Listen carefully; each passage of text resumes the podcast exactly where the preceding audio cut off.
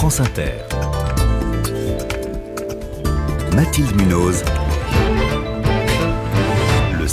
Il est 6h21. Bonjour Benjamin Morel. Bonjour. Vous êtes politologue, maître de conférences en droit public à Paris 2 Panthéon-Assas.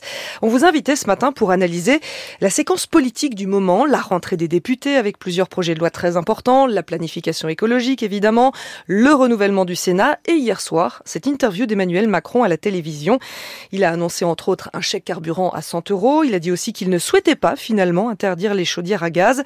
Donc après la double visite royale et papale de la semaine dernière, Là, c'est un retour à la réalité pour le chef de l'État? C'est un retour à la réalité, c'est un retour au problème. Alors, à la fois au problème qui aujourd'hui structure l'opinion, hein, notamment la question du pouvoir d'achat, et puis au problème qui est le sien lors de ce quinquennat, pour l'instant en tout cas, c'est-à-dire l'absence de majorité parlementaire. Les grands éléments qui ont été lancés hier, bah, ce sont des impulsions, ce sont des premiers, des premiers échelons dans les débats qui vont être ceux de l'automne, notamment bah, le projet de loi immigration, qui va être mhm. très compliqué, et puis évidemment les deux projets de loi budgétaires, avec toutes leurs difficultés et toutes leurs crises, notamment concernant bah, le pouvoir d'achat des Français. Alors chaque année, hein, pour tous les présidents, nous journalistes, on utilise des formules, on parle de rentrée délicate, sous tension, électrique, à haut risque. Euh, est-ce que c'est vraiment le cas pour Emmanuel Macron cette année? Au moins d'un point de vue parlementaire, c'est clairement le cas. Il faut voir que depuis 62, on n'a jamais eu de majorité relative et aussi divisée. Et donc, ce faisant, le chef de l'État, qui paraît avoir beaucoup de pouvoir, en fait, n'en a pas tant que ça. Il peut pas faire de grandes annonces parce qu'il n'est pas certain qu'il y ait une majorité qui suive. Et cette majorité aujourd'hui est très très clivée. On sait par exemple que ben, le projet de loi immigration va poser problème. Vous savez, lors de la précédente législature, pourtant on a une majorité absolue, pléthorique, etc. Le premier moment où ça raque au sein de la majorité, c'est le projet de loi Colomb c'est le projet de loi Asile et Immigration. Mhm. Donc là, arriver à attendre entre Sacha Houillet et LR des ponts pour avoir un projet de loi consensuel et ne pas le faire passer par 49 alinéa 3, c'est réellement, réellement une gageure, surtout avec l'ambiance à l'Assemblée nationale. il y a un texte euh, bien avant, il y en a dès aujourd'hui qui est largement clivant également, c'est le projet de loi pour le plein emploi, puisque les députés font leur rentrée aujourd'hui, session extraordinaire. Donc à 16h, ce projet de loi euh, pour le plein emploi, ça va partir très vite, vous pensez? Ça va être très très compliqué, évidemment, parce que aucun euh, groupe d'opposition n'a aujourd'hui, au vu de la configuration politique, intérêt à faire un cadeau à Emmanuel Macron. On est dans une volonté pour les oppositions de se présenter comme étant la plus forte opposition parce que sous la Ve République, si vous voulez demain incarner l'alternance, il faut incarner l'alternative.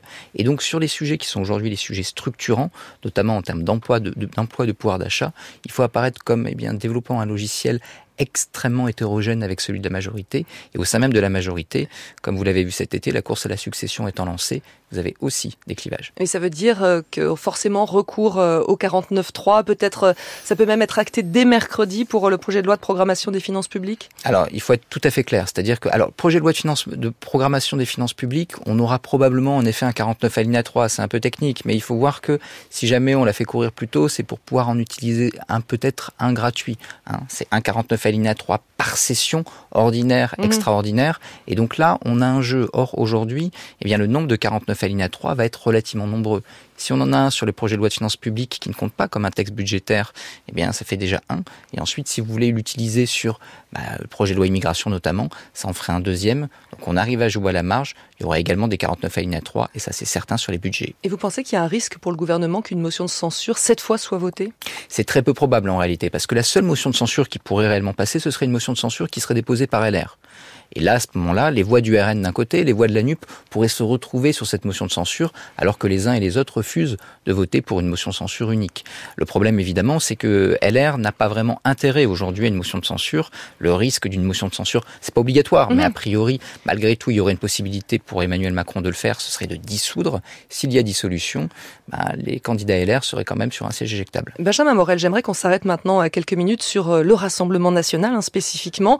Euh, le RN qui, euh, par exemple, s'envisage de s'abstenir sur la loi de programmation des finances publiques. Euh, c'est un cadeau empoisonné pour Emmanuel Macron, c'est l'aider à faire passer euh, cette loi de programmation? C'est toute la stratégie du RN lors de cette législature. Elle fonctionne plutôt bien en réalité. On reparlera peut-être des élections sénatoriales, mais on va en parler, cette bien vision voilà, d'un RN qui serait plus consensuel, qui se normaliserait, qui se notabiliserait, c'est quelque chose qui aujourd'hui prend dans l'opinion, et c'était le principal problème du RN. Dédiabolisation, mais également crédibilisation. C'est pas la première fois. Souvenez-vous, dès l'élection de Yael Braun-Pivet au perchoir, et eh bien à ce mm. moment-là, Sébastien Chenu, à la surprise générale, retire sa candidature pour permettre une élection rapide de la présidente de l'Assemblée, ce qui est un geste de bonne volonté, ce qui est un geste qui se veut républicain. Cette stratégie-là, elle est suivie, elle est continue, Et, elle est C'est aussi cette même stratégie pour sa niche parlementaire mi-octobre avec des textes comme le, les, sur les tarifs de l'énergie, pour une prise en charge totale par la sécurité sociale des femmes qui souffrent d'endométriose. ce sont des pièges politiques pour, pour, pour la majorité Est-ce qu'il faut le voir comme ça ou ce sont des, des vrais textes voilà, qu'ils défendent pour le bien-être des Français selon leurs idées? C'est des signaux qui sont des signaux qui sont extrêmement forts, évidemment, parce que ces textes, soyons clairs, ils ont très très peu de chances, in fine, d'être adoptés. Il faudrait qu'ils soient repris par le Sénat, etc. Donc ils n'iront pas au bout. Ce sont des signaux politiques. Ces signaux politiques... Même si sur le fond, sur l'endométriose, beaucoup de partis sont d'accord. Bien sûr, mais ensuite, vous savez, une proposition de loi, pour qu'elle arrive au bout, il faut qu'elle soit reprise par un groupe au Sénat. Or, il n'y a pas de groupe, euh, il n'y a pas de groupe RN au Sénat aujourd'hui.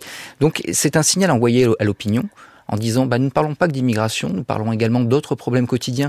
Donc vous voyez, nous sommes un parti crédible et c'est un signe évidemment vis-à-vis de la majorité en disant bah, vous ne pouvez pas ne pas voter ces textes, donc vous ne pouvez pas, ne, vous ne, pouvez pas ne pas être d'accord avec nous. Vous évoquiez le Sénat, euh, le RN a trois élus du, lors du scrutin euh, d'hier. C'est un, un retour euh, pour le RN. Euh, comme, comment vous l'analysez? Alors c'est un retour et c'est un retour qu'on pourrait penser comme étant modeste, mais en réalité il faut voir les signaux faibles lors d'une élection sénatoriale. C'est-à-dire que vous avez eu beaucoup de vote des grands électeurs, donc 95% euh, de conseils municipaux, hein, pour, les, pour le Rassemblement national. Dans certains départements, vous avez jusqu'à 15% de vote pour le Rassemblement donc national. Beaucoup plus que les fois précédentes. Beaucoup, beaucoup plus. Ils ont parfois quadruplé leur score. Et donc ça, c'était très extrêmement fort. Ça veut dire que des élus qui n'ont pour la plupart pas été élus sous, sous, sur une étiquette RN, des élus qui ben, ont vu leur département voter très majoritairement RN aux dernières législatives, qui ont vu le député s'implanter, serrer la main de monsieur le préfet, etc. Eh bien, ces élus-là, aujourd'hui, eh bien, euh, sont prêts à voter Rassemblement national. Le tabou a sauté. C'est un vrai tabou qui a sauté, et ça, c'est très nouveau. Merci Benjamin Morel pour euh, vos explications. Maître de conférence en droit public à Paris 2 Panthéon ça. C'est à propos euh, de la planification écologique qu'on n'a pas abordé avec vous, mais Nicolas Demorand et Léa Salamir viendront longuement avec leurs invités à 8h20.